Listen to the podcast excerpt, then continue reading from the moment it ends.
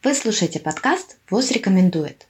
Это подкаст о здоровье от Европейского регионального бюро ВОЗ. Подкаст создан при поддержке Офиса ВОЗ по неинфекционным заболеваниям и борьбе с ними, который находится в Москве. Меня зовут Александра Ольсен. В этом подкасте мы простыми словами рассказываем о сложном.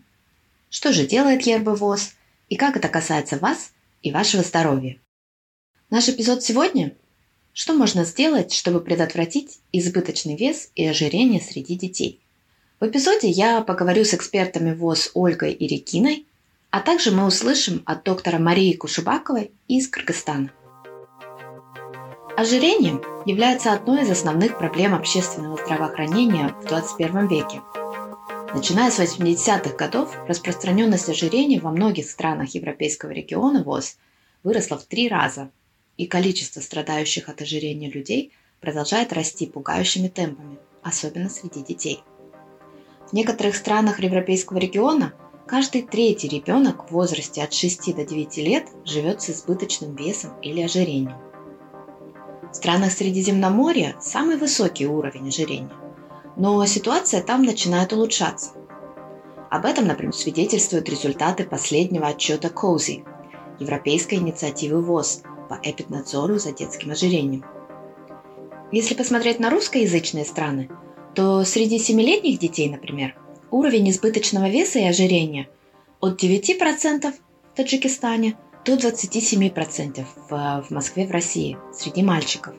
Для девочек этот показатель от 5% в Таджикистане до 22% в Москве и в Грузии – Сегодня мы поговорим о национальных мерах политики различных стран для обеспечения полноценного питания детей.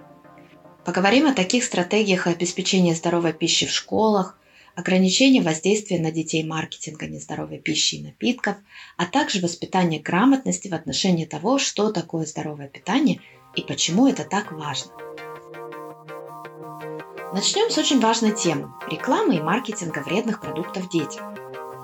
Дети и подростки регулярно сталкиваются с онлайн-маркетингом многих вредных для здоровья продуктов. К таким продуктам относятся алкогольные напитки, продукты с высоким содержанием жиров, соли, сахара, а также табачные продукты, в том числе новые никотиносодержащие продукты, такие как электронные сигареты или другие типы электронных систем доставки никотина. Так как время, проводимое онлайн, все больше и больше посвящено социальным сетям с мобильных устройств – и там, как известно, преобладает персонализованная и целенаправленная реклама. Это усугубляет ситуацию.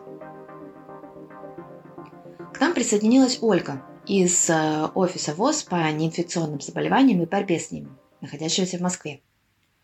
Ольга, расскажите, пожалуйста, почему ВОЗ считает э, маркетинг э, нездоровой пищи проблемой? И какая ситуация на этот счет в Европейском регионе ВОЗ. Александр, здравствуйте, большое спасибо.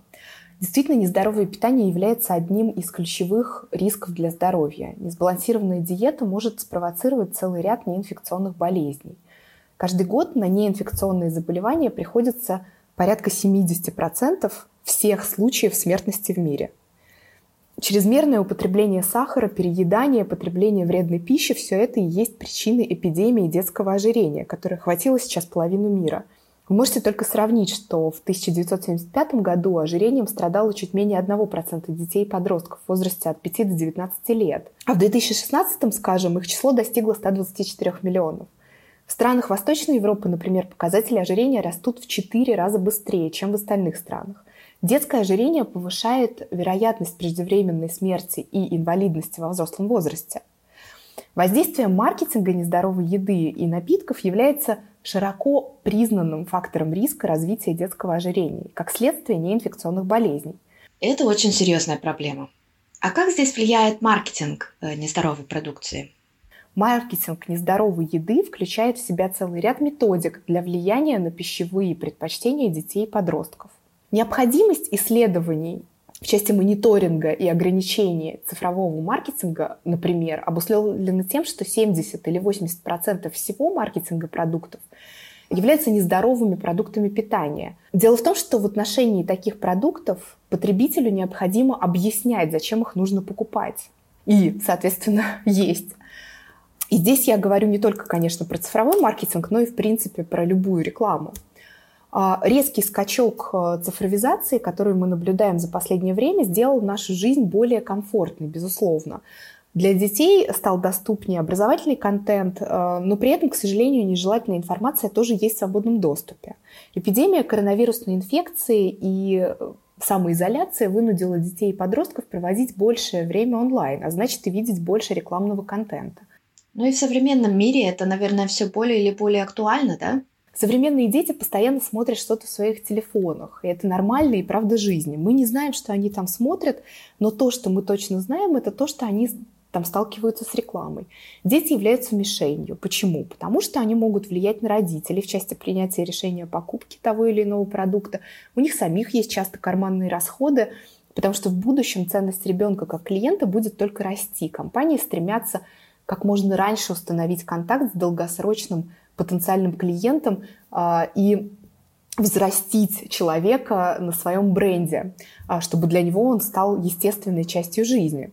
Есть множество маркетинговых техник и приемов, прямых и косвенных для установления таких контактов. Прямые – это просто рекламные ролики, увиденные, скажем, по телевизору или на YouTube. А косвенные – это реклама посредством сотрудничества компании с блогерами, звездами Инстаграма, ТикТока, молодежных сериалов, которые делаются так называемыми инфлюенсерами, лидерами мнений определенных продуктов, формируя дополнительный интерес аудитории. В чем основная особенность рекламы в интернете? Страницу с печатной рекламой мы можем вырвать, например, перед тем, как давать журнал ребенку. Также можно переключить телевизионный канал э, или выключить совсем телевизор во время рекламной паузы. Но рекламные показы преследуют нас на каждой веб-странице, которую мы открываем в интернете. Контекстная реклама возникает, когда мы листаем ленту социальных сетей. Иногда всплывающее окно буквально блокирует ту страницу, которую мы открыли. Даже программы по блокировке, мало того, что они часто платные, не могут полностью изолировать э, детей от подобного контента. А, к тому же в целом процесс вот этой рекламы показа этой рекламы достаточно сложен и формируется на поисковых запросах. Э, запросах. Это означает э, достаточно индивидуальный, скажем так, подход к этой рекламе. То есть я вижу совсем не ту рекламу, которую видите вы. И что это значит? Это сложный процесс, по сути, как только ребенок выходит онлайн, за его внимание начинается война, а, торги, и все это происходит за миллисекунд. То есть даже бренды не знают, в какой момент и кто видит их э, собственную рекламу. И бренды соревнуются за наше с вами внимание. Установлено, что реклама, увиденная по телевизору, в социальных сетях, на онлайн-платформах, а также в компьютерных играх, что бывает очень часто, ассоциирована с потреблением детьми вредной еды и напитков.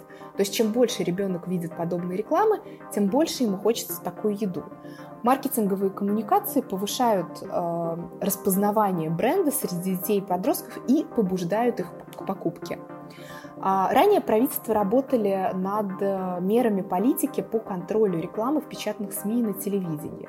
Компании сейчас обращают гораздо большее внимание на цифровой мир. Даже в развивающихся странах более 50% общего бюджета на рекламу – это продвижение товара в интернете. Поэтому очень важно, э, это очень важный компонент, который нельзя игнорировать. Более того, он становится основным вот в этом э, мире рекламы. Поэтому ВОЗ уже достаточно давно занимается влиянием маркетинга вредных продуктов на детей и первым в мире э, обратил внимание на риски, которые сосредоточены в цифровом мире. Пока у большинства стран нет комплексной политики, к сожалению, связанной с маркетингом нездоровых продуктов, особенно в интернете.